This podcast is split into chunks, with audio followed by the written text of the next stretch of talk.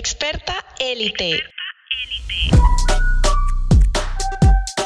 Llegó la hora de elevar tu voz y dejar una huella profunda. Y dejar una huella profunda. Si quieres ser reconocida, atraer clientes y cerrar proyectos high-end, este es tu lugar. No pierdas más tiempo y vamos juntas a trabajar pasión y estrategia. Soy Marielena Monroy y me especializo en relaciones públicas digitales. En relaciones públicas digitales. He ayudado a decenas de expertos a posicionarse en sus mercados, con lo que han obtenido más ventas, visibilidad, clientes y proyectos de alto valor. Mi compromiso es darte todo para mejorar tu reputación y autoridad online además que pueda ser altamente compensada y que cobres por lo que vale tu trabajo. No esperemos más. Arrancamos.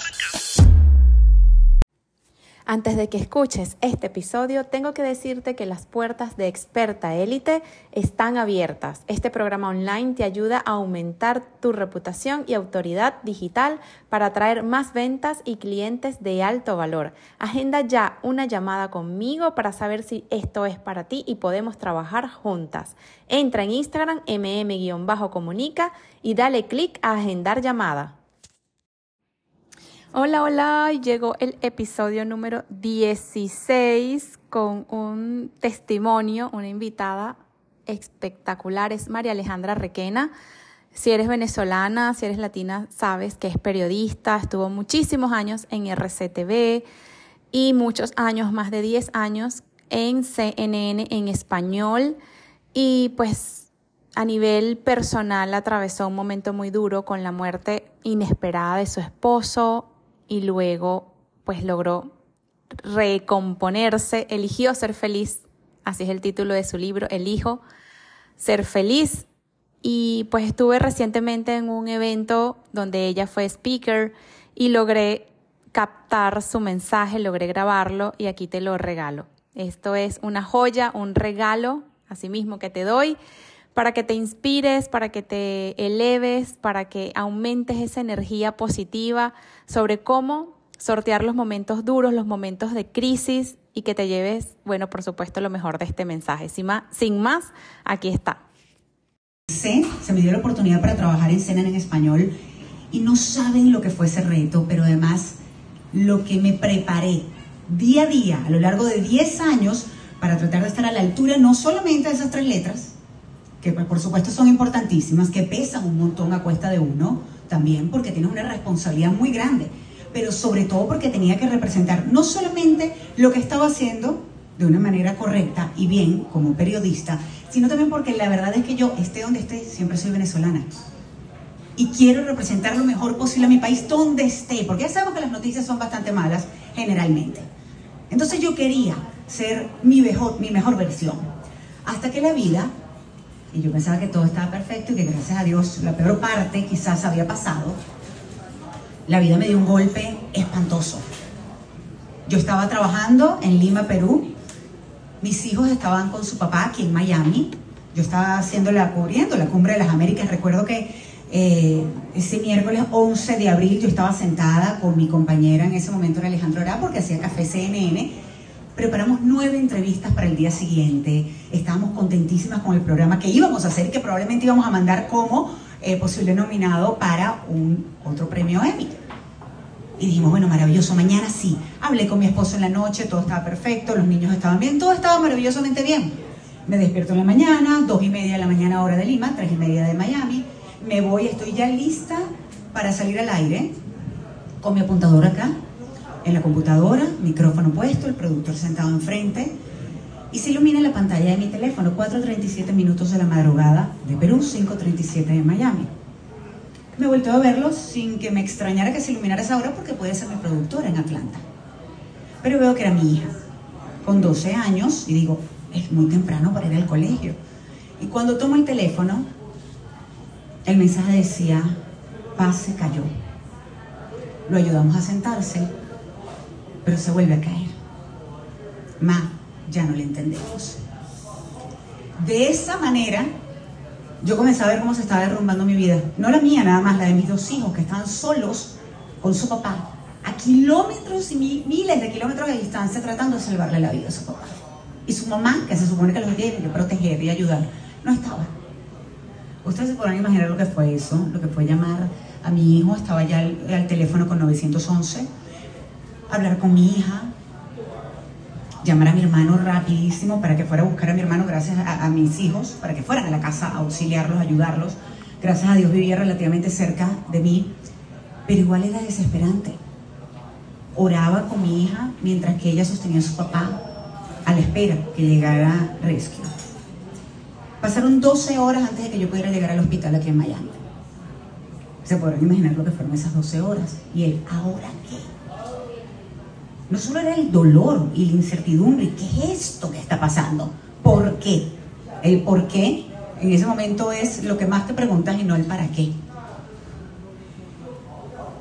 Llegué, lo vi con vida, el tiempo en el hospital fue, pues por supuesto, como se pueden imaginar, terrible. Y fue un proceso y tuve que decirle a mis hijos al día siguiente que había llegado la hora de despedirse de papá. ¿Cómo le dices a tus hijos que hay que despedirse de papá? Para siempre. ¿Cómo te despides por última vez de un ser querido, de alguien que amas? Por última vez, no lo vas a ver más. ¿Saben qué? Honestamente, todo ese proceso de despedirme, despedirnos de él, de que mis hijos, por ejemplo, criticaran cuando yo volví al hospital porque hubo un proceso de donación de órganos, del cual, por cierto, estoy orgullosísima.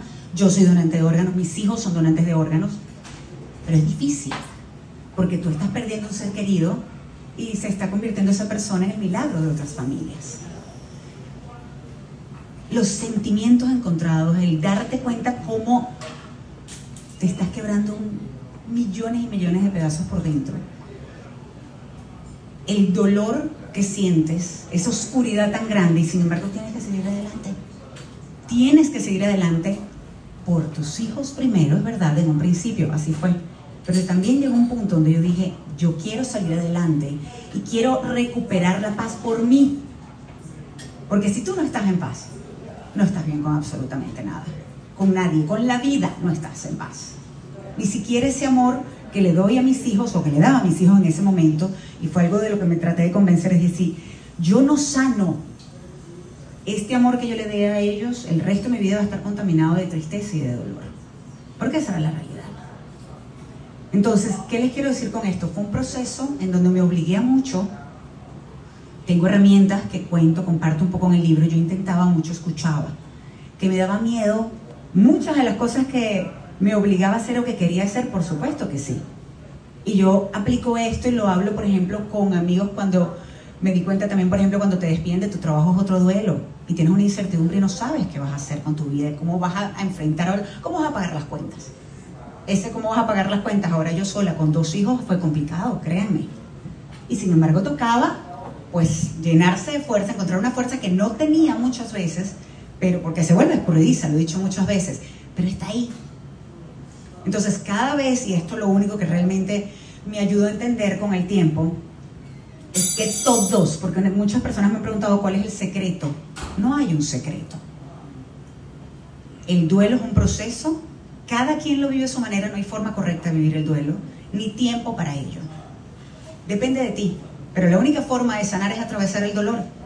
Tienes que hacerlo, tienes que enfrentar tus miedos, tienes que enfrentar el dolor para poder seguir adelante. Y lo mismo aplica en el día a día con cualquier situación que se te presente. A mí, te digo, me quedé sin trabajo con Radio Caracas Televisión y luego con CNN, fue, entré en, la, la primera ronda de despidos. Gracias a Dios tenía un plan B que yo venía trabajando. ¿Y saben qué pasaba con ese plan B? Que no solamente era el libro, que ya muchas personas me estaban pidiendo, sino otras cosas en las que estoy trabajando. Pero quizás estaba en una etapa un poco cómoda dentro de todo en CNN y no me atrevía a dar el paso por miedo, quizás, pero estaba, tenía algo cómodo, que yo decía, pues bueno, me imagino que a muchos les ha pasado cuando quieren emprender quizás un nuevo negocio o quieren hacer, quieren seguir adelante con una parte de su vida, pero el miedo los paraliza. O porque sencillamente dicen, bueno, pero estoy bien todavía, no te arriesgas. Y la realidad es que yo, en mi caso, con algo tan fuerte como lo que pasé, me arriesgué, por ejemplo, a elegir ser feliz. Y fui tan descarada, además, porque yo de verdad le decía, yo tuve un conflicto con la fe muy grande, pero ya luego cuando me pude reconciliar con Dios, porque además de verdad tenía que agradecer, había señales, había muchas cosas que me demostraban que estaba ahí conmigo. Dije, pues Diosito, ¿sabes qué? Ya una vez, ojo, porque yo creo, yo parto desde que uno tiene que estar bien, uno como persona, en paz contigo. Porque es mentira que tú, ay, no, déjame que yo cuando me consigo un novio voy a ser feliz. Eso es mentira. Eso no pasa.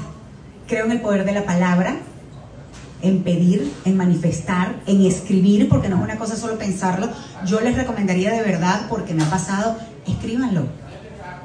Como si estuvieran presente, pues por supuesto lo que quieren a futuro, pero lo escriben a presente, como si lo estuvieran viviendo. La psicología positiva te dice que, por ejemplo, tú puedes perfectamente imaginarlo. Hay personas que son muy mentales y quizás les cuesta un poco más, yo soy muy mental, pero imaginarlo y sentirlo. Al momento que lo estás haciendo, eso ayuda. El poder de la palabra es increíblemente fuerte lo que puede hacer en la vida. Yo le dije a Dios, inclusive le escribí en algún momento, le dije, mira, gracias a Dios logré esta paz, volví a sonreír desde el corazón después de un trabajo muy fuerte que hice. Inclusive un autorretiro impuesto, en aquel momento recuerdo fue muy fuerte para mí, pero logré un avance maravilloso. Y en aquel momento le dije que si me, da, me daba la oportunidad, me permitía volverme a enamorar, pues se lo agradecería infinitamente. Si no pasaba, no importaba porque yo, gracias a Dios, estaba ya feliz conmigo. Porque hay dos cosas muy distintas. Hay una que es estar solo y estar bien con la soledad. Y otra muy distinta es sentirse solo. Son dos cosas muy diferentes. Entonces yo comencé a trabajar en mí, no sentirme sola, aunque estuviera sola. Y gracias a Dios lo logré.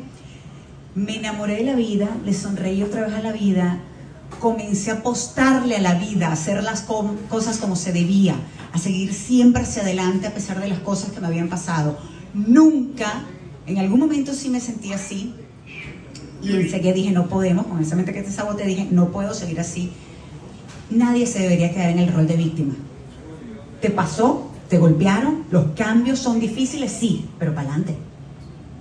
Es verdad, hay que sentirlo, hay que llorar, hay que desahogarse, todo eso es válido, pero no te puedes quedar en el piso como cuando estabas chiquito, te caías y te levantabas. Llorabas, sí, pero te levantabas. Y si no podías levantarte, alguien pide ayuda.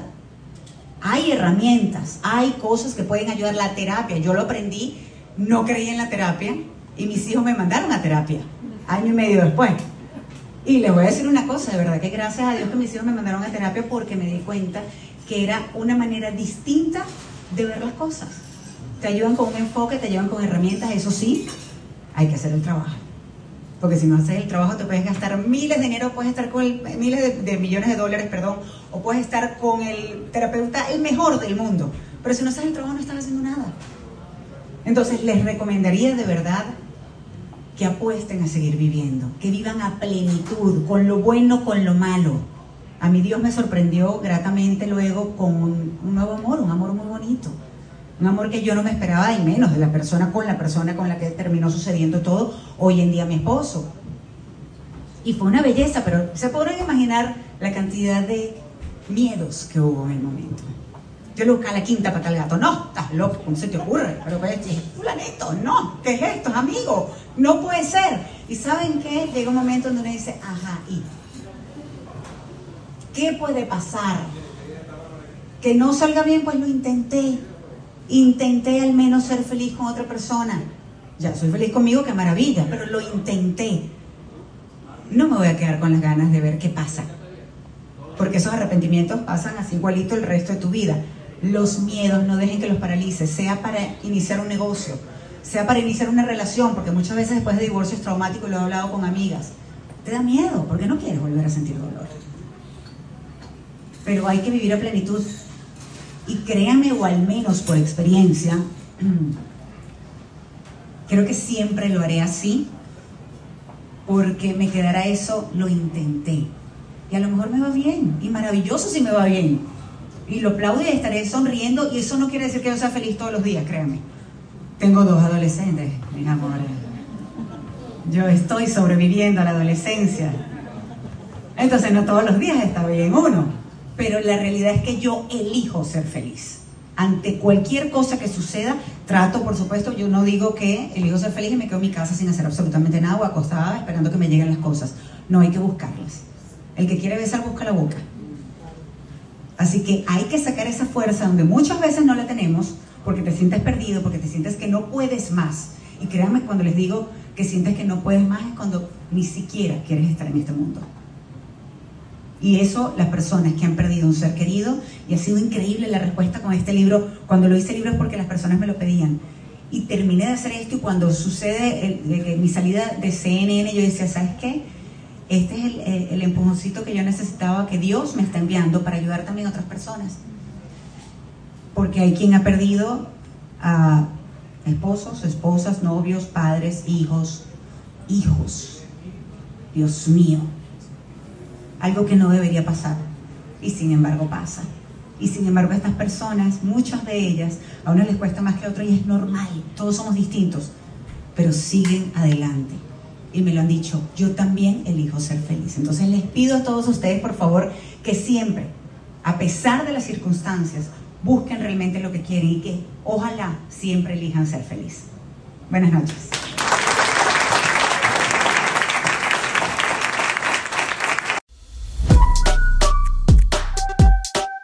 Mil gracias por escuchar este episodio de Experta Élite. Si te encantó, déjame una reseña y compártelo en tus redes sociales. Me encanta leerte.